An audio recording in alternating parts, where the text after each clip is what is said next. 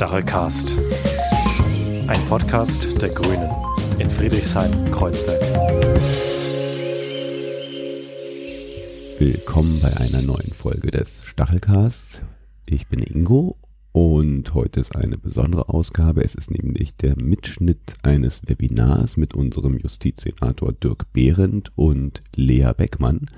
Lea Beckmann ist Juristin und Verfahrenskoordinatorin bei der Gesellschaft für Freiheitsrechte e.V. und sie reden zum Thema, wie Corona Berlin verändert. Moderieren durch das Gespräch tut Vassili Franco und jetzt ohne weitere Vorreden viel Spaß damit. Ja, vielen Dank, dass ihr euch heute Zeit nehmt. Wie verändert Corona Berlin, ist unsere Ausgangsfrage. Und Dirk, du hast ja einen Vorteil, einen Nachteil, wie man es gerade äh, auch nennen mag. Du bist Justizsenator und äh, hast äh, ganz schön viel wahrscheinlich zu tun mit dem Coronavirus und wie äh, er Berlin verändert. Meine Frage an dich, ähm, wie habt ihr euch eigentlich als Senat äh, jetzt umstellen müssen in eurer alltäglichen Arbeitsweise? und äh, wie verändert sich dadurch für dich auch der Alltag und vor allem auch der von deiner Senatsverwaltung? Ja, schönen guten Abend erstmal von mir an alle ähm, interessierten äh, Zuhörerinnen und Zuhörer. Wie haben wir diese Arbeit des Senates umgestellt? Wir hatten natürlich auch keinen Masterplan, wie man in einem äh, solchen Geschehen ähm, ähm, reagiert, agiert. Und wir haben auch, ähm, ich bin Jurist, äh, die anderen haben andere Professionen, haben natürlich auch jetzt nicht den nötigen Sachverstand, insbesondere den von Professor Drosten oder anderen, ähm, um die Sachen wirklich zu durchdringen. Von daher war ich sehr froh, dass wir sehr frühzeitig auch die Experten ähm, eingeladen haben in die Senatssitzung ähm, und uns dort einen Input geholt haben, immer den ich ohnehin schon hatte durch den täglichen Podcast von äh, Professor Drosten. Auch Herr Wieler vom RKI war da. Das ist eben der große Vorteil, dass wir in Berlin ja, ähm, was Gesundheitsforschung ähm, und Gesundheitsverwaltung angeht, sehr gut aufgestellt sind. Von daher konnten wir die auch einladen und konnten mit ihnen reden und konnten uns von äh, konnten äh, sie schildern lassen, wie das solchen geschehen ist, welche Maßnahmen angezeigt sind. Das hat auch ein Problem mit sich gebracht. Das ist ja auch breiter diskutiert worden, ob es die Virologen hier die, äh, die Regie übernommen haben und plötzlich über bürgerliche Freiheitsrechte, über andere Einschränkungen des Wirtschaftslebens entscheiden. Das war für uns immer klar, dass äh, wir natürlich den Sachverstand brauchen, um Entscheidungen treffen zu können, aber dass wir die Entscheidungen treffen und auch die verantworten.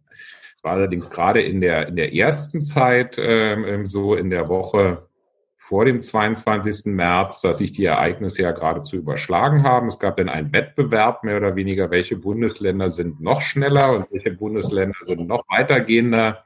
Und es gab dann auch so eine öffentliche Stimmung, die ich dann schon problematisch fand als Bürgerrechtler, die ähm, eher so war, wir müssen jetzt ganz schnell ganz tiefgreifende Maßnahmen ergreifen, weil das solchen Geschehen so schlimm ist. Ich kann die Angst von vielen Menschen verstehen, ähm, ähm die, sie, die sie empfinden aufgrund der Ereignisse, aufgrund der Fernsehbilder. Aber wir, also ich fühlte mich und die anderen, glaube ich, auch ein bisschen auch ähm, getrieben. Wir haben äh, Senatssitzungen sowohl im realen Leben als auch als Telefonkonferenz. Videokonferenzen haben wir noch nicht gemacht und haben jetzt seit dem äh, Mitte März haben wir tägliche morgendliche Telefonschalten. Das hatten wir früher so überhaupt nicht. Und auch zwei bis drei Sitzungen im Senat, äh, zum Teil auch am zum Teil auch am Wochenende, weil wir ja dann immer reagiert haben und auch weiterhin reagieren werden auf die Absprachen der Ministerpräsidenten mit der Bundeskanzlerin. Das haben wir zum Teil ja sehr schnell nachvollzogen oder nachvollziehen müssen, weil wir uns dann auch nicht dem Vorwurf aussetzen wollten, dass wir da zögerlich sind äh, zulasten der Gesundheit der Bevölkerung. Die Debatte war ja in der allerersten Woche als wir angefangen haben mit den Großveranstaltungen und Theatern, Operaufführungen, da ging es um tausend Leute. Heute sind wir ja schon so weit, dass sich nicht mal mehr drei treffen dürfen. Das ging ja sehr rasant.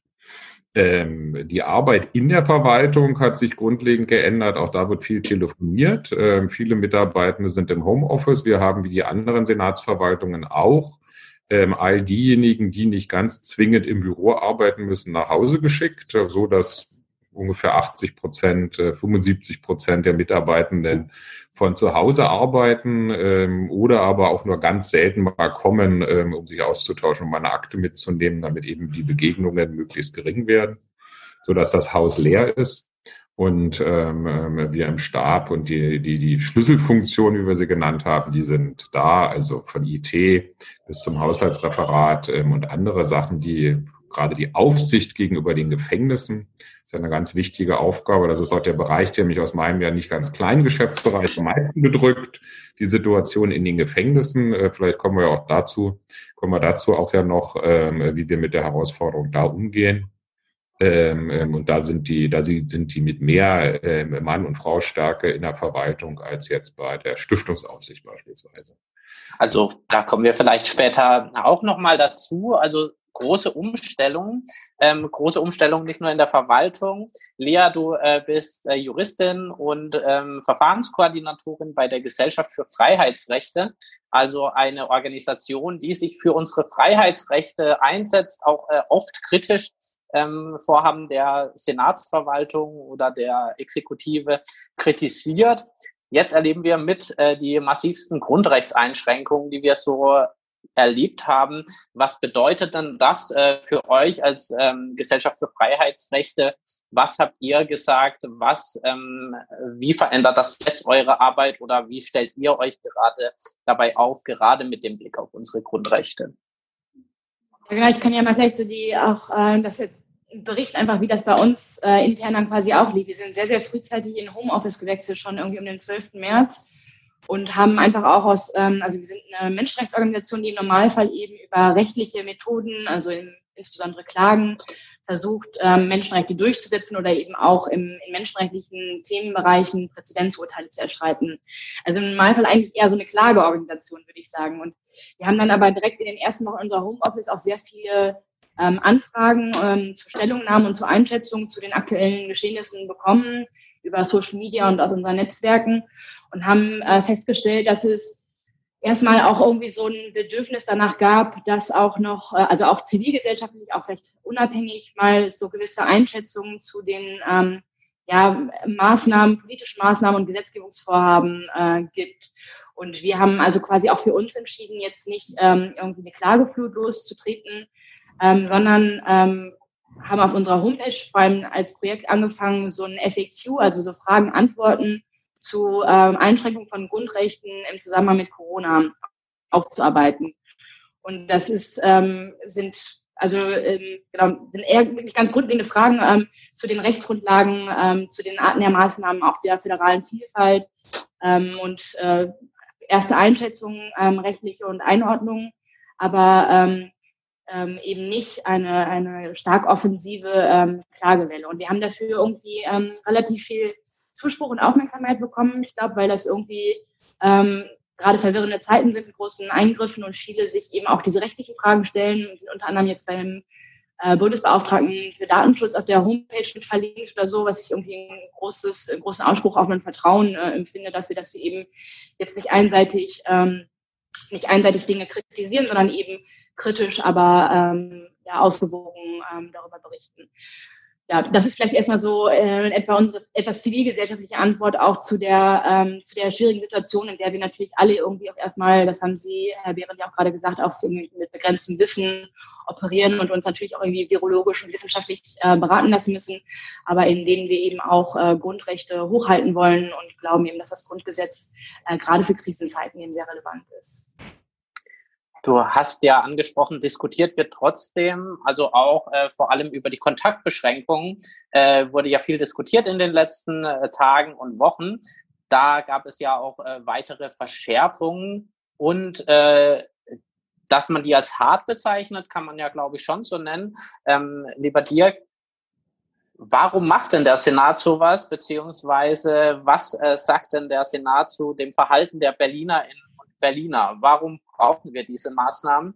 Oder gehen die aus äh, deiner Sicht äh, nicht anders, um tatsächlich zu erreichen, dass wir dieses äh, Virus eindämmen können? Also vielleicht mal wieder zurück zu dem, ähm, was ich vorhin sagte. Wir haben uns ja dort mit ähm, Herrn Drosten gerade ähm, und mit ähm, Wieler vom AKI beraten Die haben uns, da verrate ich kein Geheimnis, weil das steht in allen Zeitungen, wird in allen Medien ja hoch und runter berichtet, ähm, ähm, schon sehr deutlich auch vor Augen geführt, dass wir das exponentielle Wachstum des äh, Virus aufhalten müssen, damit wir nicht an die Kapazitätsgrenzen unseres Gesundheitssystems kommen. Mitte März hieß es ja noch, wenn das so weitergeht, dann wird auch in Berlin wir sind ja noch im Vergleich zu anderen Weltgegenden relativ gut ausgestattet, auch mit Intensivbetten und Beatmungskapazitäten. Aber dann würde Mitte April, wir sind ja fast Mitte April, würden wir äh, Zustände haben wie in Italien, wo eben deutlich mehr Menschen Intensivpflege äh, brauchen, Beatmung brauchen, als es Kapazitäten gibt. Das war der Ausgangspunkt äh, jeder Überlegungen.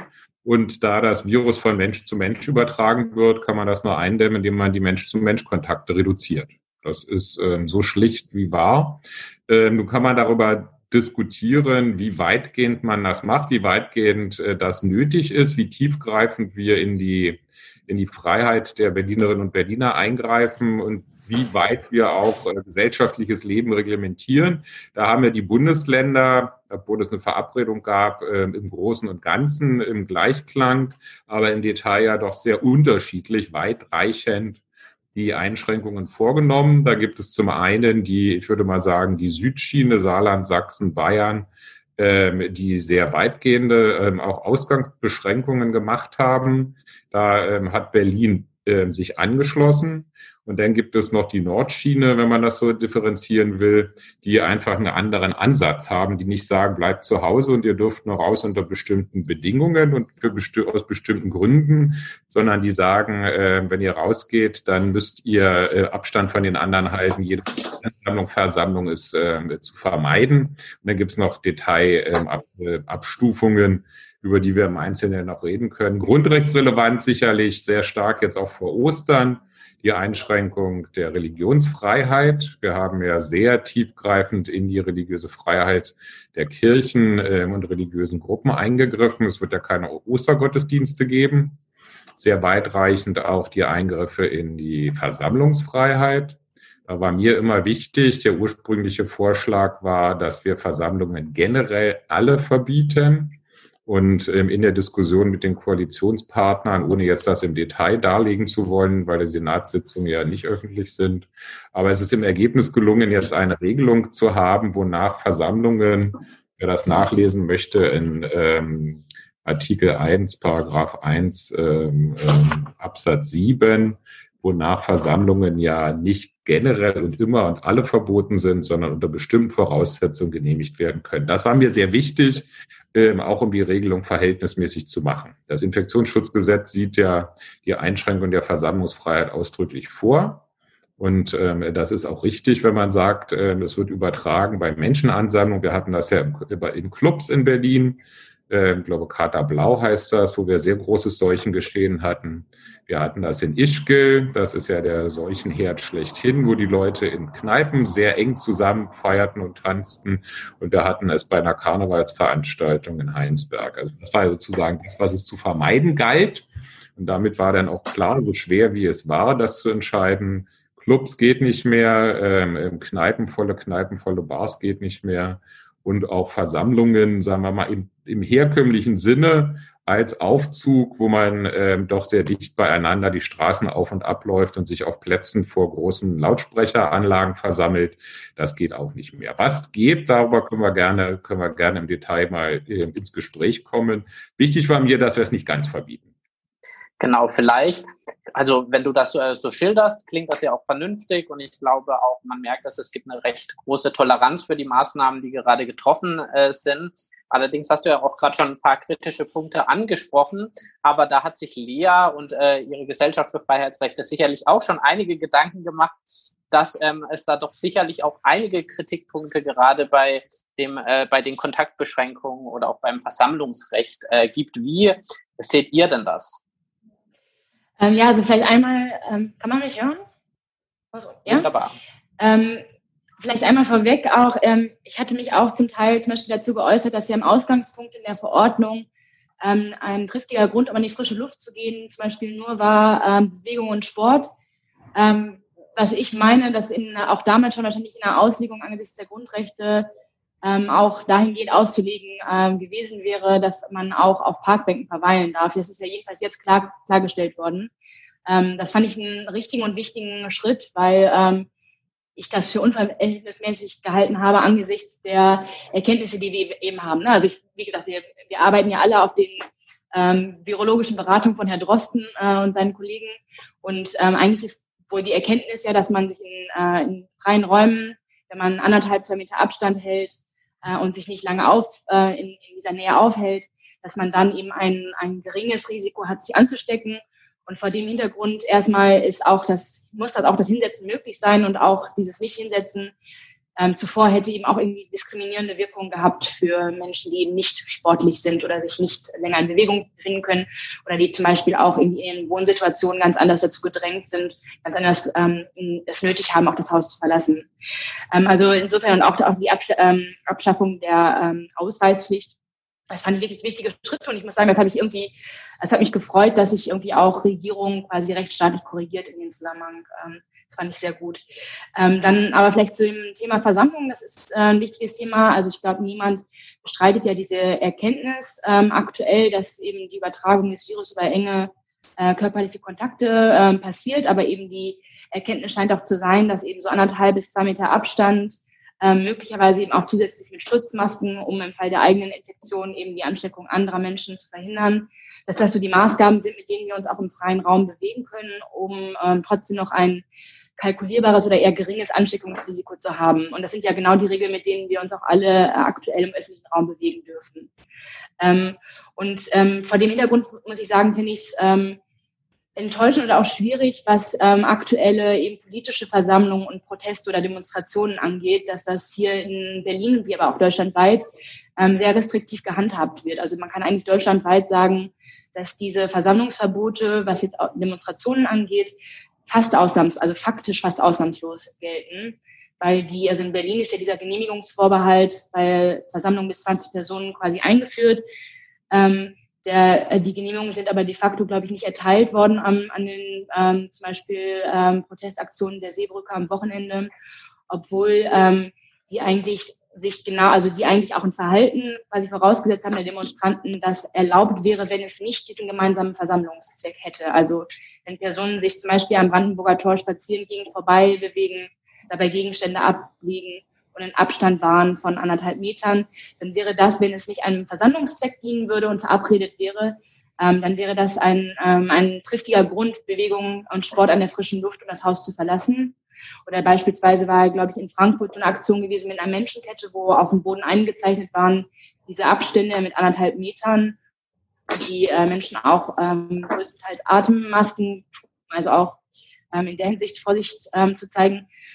Und diese, ähm, all, all, diese Versammlungen sind so ähm, nicht ähm, zugelassen worden und ähm, finde das ähm, im Ergebnis extrem schwierig. Also einmal auch mit Hinblick auf die, die Rechtsgrundlagen, ob die eigentlich ähm, das überhaupt so tragen können an Eingriffen und aber auch vor dem Hintergrund eben der ähm, Bedeutung der Versammlungsfreiheit, ähm, die in unserem demokratischen Grundwesen eben eine sehr, sehr zentrale Rolle hat. Und wir befinden uns aktuell in einer Situation, wo wir einmal natürlich ähm, mit extremen Einbußen unserer Freiheit konfrontiert sind, aber wo wir auch politische äh, Gründe sehen, aus denen natürlich auch viele Menschen es ähm, als ganz dringend empfinden, ihren Protest gegen Regierungshaltung zu zeigen. Also die Aufnahme zum Beispiel von Geflüchteten aus ähm, äh, Flüchtlingslagern in, ähm, in Griechenland ist sicherlich ein großes Thema aktuell.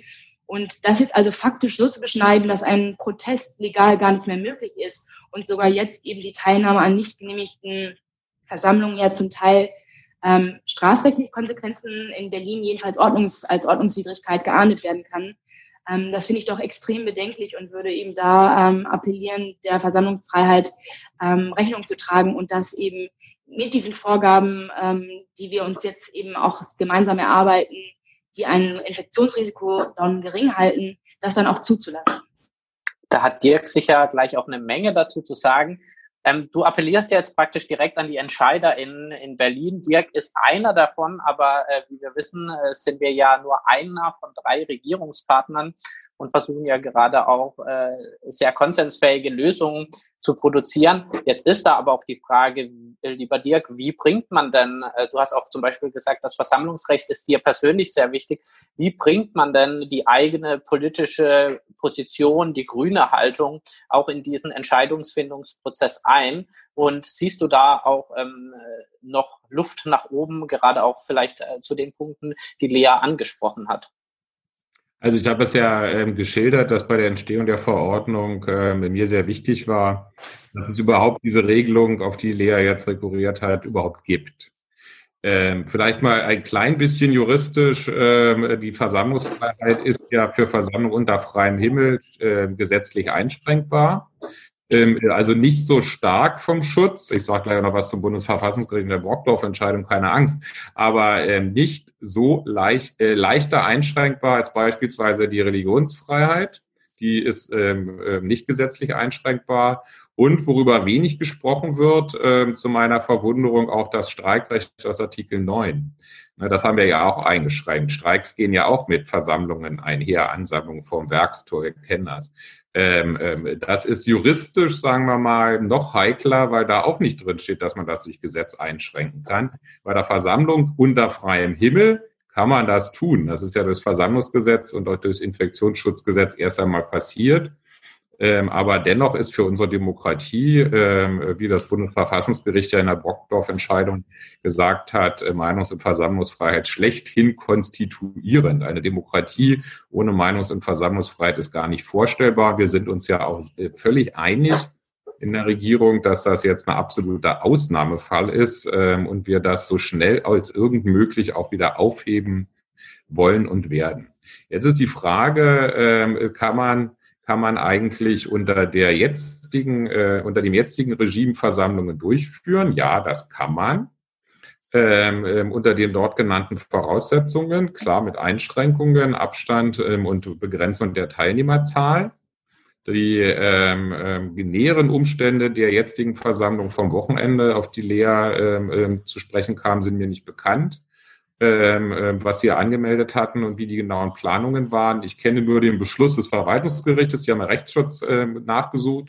Die ähm, im Antragsteller und das Verwaltungsgericht hat erst einmal das, äh, die Nichtgenehmigung gehalten und hat auch unsere Regelung ähm, in der ähm, Eindämmungsverordnung gehalten. Also das, äh, das war mir auch immer wichtig, als Justizsenator dafür zu sorgen, dass der Rechtsstaat funktionieren muss, damit man insbesondere die solchen polizeilichen Maßnahmen überprüfen kann. Das passiert ja auch.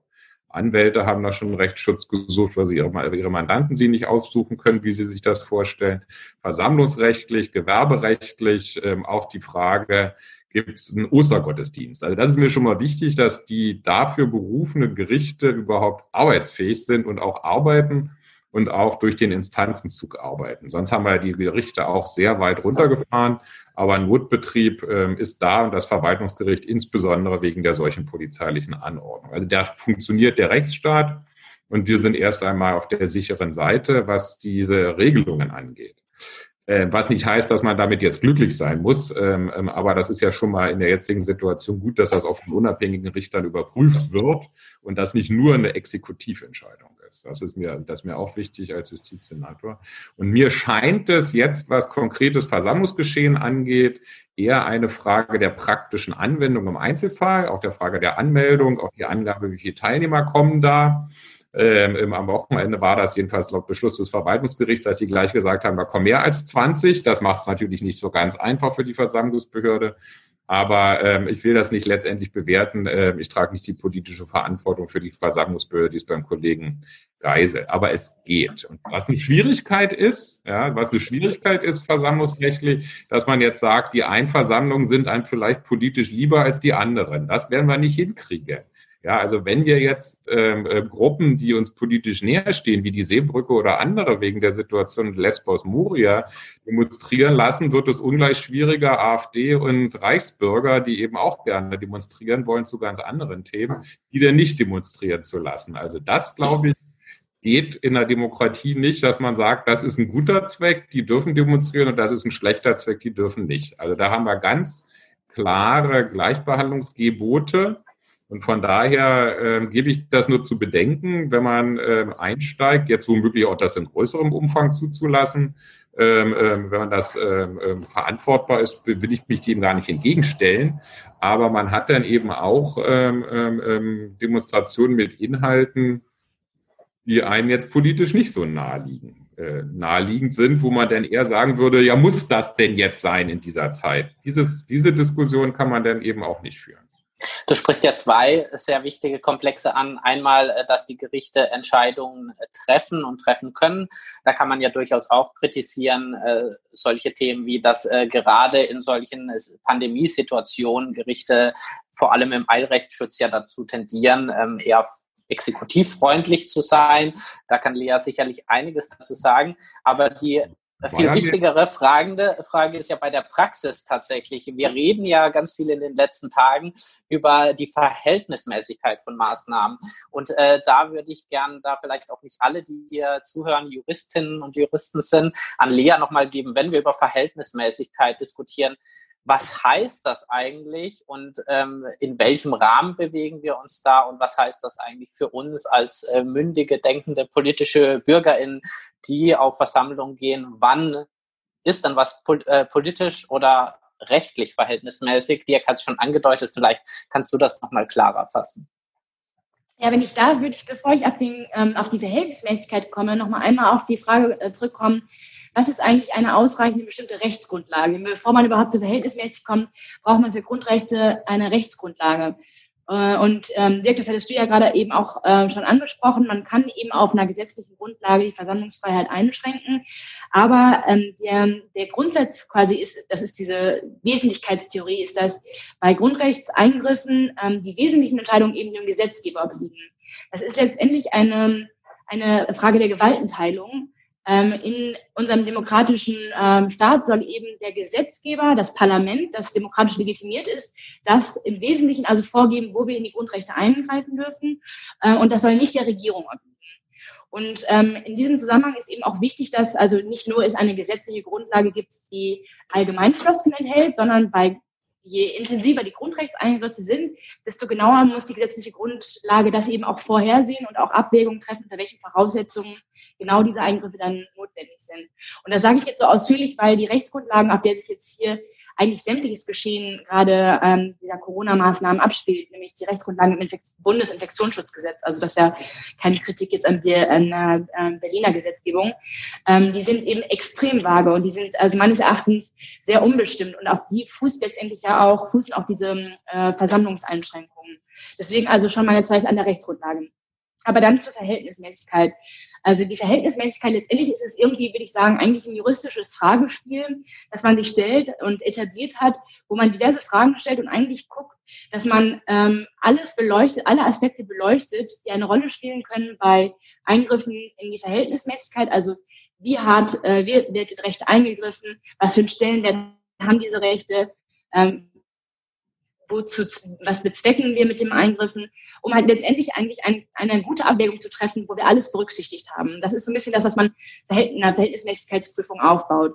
Und ähm, bei der äh, Versammlungsfreiheit, ähm, also hier diese Corona-Maßnahmen letztendlich haben ja immer auf der einen Seite ein extrem hohes Schutzgut, Gesundheit und Leben ähm, das wir hier schützen wollen. Denn das hat äh, Dirk eingangs ja dargestellt, flatten the curve. Ähm, wenn wir ähm, Infektionsraten haben, die zu hoch gehen, dann können wir diese Menschen nachher im Gesundheitssystem ähm, nicht versorgen und dann äh, wird auch die Sterblichkeitsrate hochgehen und Menschen werden ähm, ganz stark auch in ihrem, in ihren Gesundheitsrechten beeinflusst sein. Das sind hohe, hohe Schutzgüter, zu denen wir auch ganz intensiv in andere Grundrechte eingreifen können und das jetzt auch tun, aber das eben dann immer nur verhältnismäßig. Und da muss man sich also immer fragen, ähm, was ist eigentlich der Zweck, was sind die Erkenntnisse darüber, hier wie eben äh, Krankheit weitergegeben wird, also der, das Coronavirus. Und da ist zum Beispiel diese Zahl jetzt, ähm, die jetzt aktuell festgelegt ist in diesem ähm, Genehmigungsvorbehalt 20, die ist ja auch so ein bisschen beliebig, wie politische Entscheidungen nun mal auch sind, aber ich glaube, wenn man diese ähm, wenn man diese Abstände einhält, dann ist auch diese Begrenzung auf 20 ähm, nicht, nicht unbedingt nachvollziehbar. Denn ähm, wenn man sagt, wir haben jetzt eine Veranstaltung mit zwei Meter Abstand, stellen sich die Leute in der Menschenkette auf, das ist ähnlich wie das in manchen Städten angedacht waren, dann ist das, glaube ich, nach dem Stand unserer Erkenntnisse kein erhöhtes Infektionsrisiko. Dann befürchtet ja nur die Polizei eben teilweise, ähm, dass sich Menschen daran nicht halten. Aber ich glaube, diese Gefahr haben wir also im sonstigen Freizeitbetrieb, der sich jetzt in öffentlichem Raum auch ähm, stattfindet, eben auch ganz stark. Und das ist nicht, was man, ähm, also was jetzt bei diesen Versammlungen eigentlich besonders ähm, zu befürchten ist. Ich habe eigentlich den Eindruck, ich hatte auch nur journalistische Berichterstattung zu gesehen, aber ich habe ein bisschen den Eindruck, dass es eigentlich so aussah, als wären diese Versammlungen am Wochenende doch sehr diszipliniert gewesen, weil die Leute eben gerade ähm, zeigen wollten, dass es möglich sein kann und möglich sein muss, in Zeiten von Corona verantwortungsbewusst zu demonstrieren. Ähm, ja, vielleicht so viel dazu. Genau, vielleicht bevor wir dann auch, äh, nachdem wir knapp jetzt schon eine halbe Stunde geredet haben, äh, vielleicht auch als Einstieg in die längere Diskussion dann mit allen. Wir kritisieren hier, hier Maßnahmen beziehungsweise wir diskutieren über deren Verhältnismäßigkeit.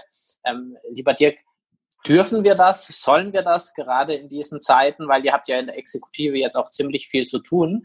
Aber ähm, irgendwie fragen wir uns ja auch als politische Partei, als politische Menschen, inwiefern können wir unsere Kritik an euch äußern und inwiefern wird die überhaupt gehört, wenn man sagt, es ist die Stunde der Exekutive?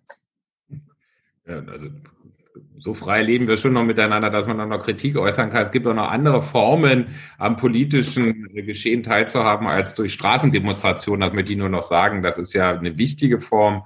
Aber ich sehe auch ähm hier in der Nachbarschaft Menschen, die Transparente aus dem Haus hängen, die die Autos mit Transparenten versehen, so dass das wahrgenommen werden kann. Und was in den sozialen Netzwerken an wieder diskutiert wird, ähm, zu den jetzigen Maßnahmen, zu Notwendigkeiten, trägt natürlich auch zur Bildung bei. Und ähm, ähm, die Medien ähm, arbeiten ja auch, arbeiten ja auch frei. Ähm, ähm, von daher sind diese wichtigen äh, Formen des gesellschaftlichen Austausches ja weiterhin intakt. Und ähm, wir streben ja auch nicht an, dass das dauerhaft ist, sondern dass das so kurz ähm, nur ähm, aufrechterhalten wird, wie es ähm, äh, nötig ist. Darüber werden wir jetzt ja in der nächsten Woche zu entscheiden haben, ähm, wie ähm, ist das solchen geschehen? Ist das verantwortbar, wie Österreich Schritte der Lockerung zu machen?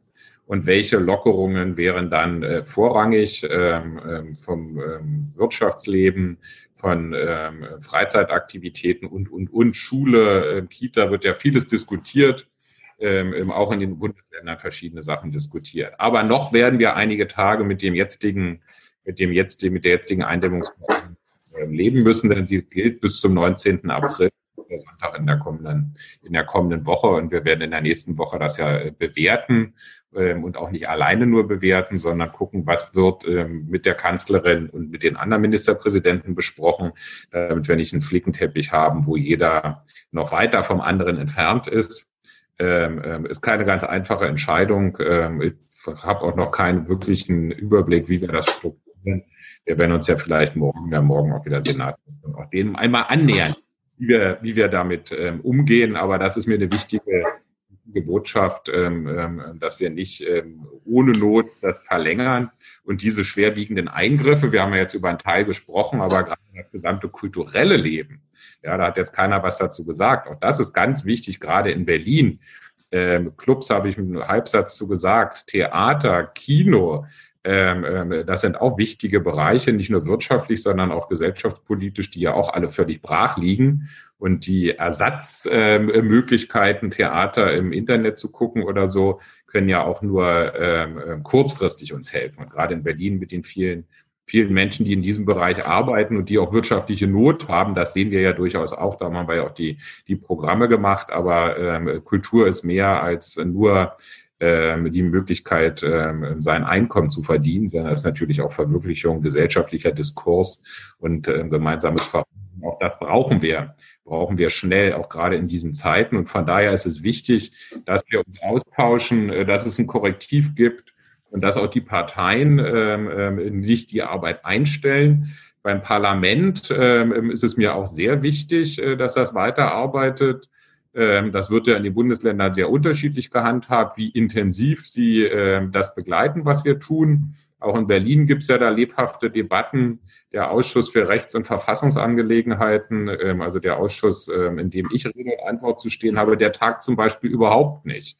Das finde ich eigentlich nicht richtig. Ich versuche dann Ersatzinformationen zu schaffen für die Abgeordneten, nicht nur für die aus der Koalition, sondern auch aus der Opposition, dass ich die dann mal anrufe und sie über die wesentlichen Sachen informiere. Aber so ist es eigentlich nicht gedacht. Andere Ausschüsse wie der Gesundheitsausschuss, der Innenausschuss finden statt. Und da stellen wir uns dann selbstverständlich auch äh, die Kollegen, die dort äh, Verantwortung tragen, den Fragen der Abgeordneten. Äh, Medienöffentlichkeit ist ja auch gewährleistet. Also das, ähm, äh, äh, wenn wir das nicht hätten, das wäre ja schrecklich. Das möchte ich nicht sondern die parlamentarische Demokratie äh, muss auch gerade in diesen Zeiten funktionieren, so wie der Rechtsstaat funktionieren muss, muss auch der Parlamentarismus äh, funktionieren.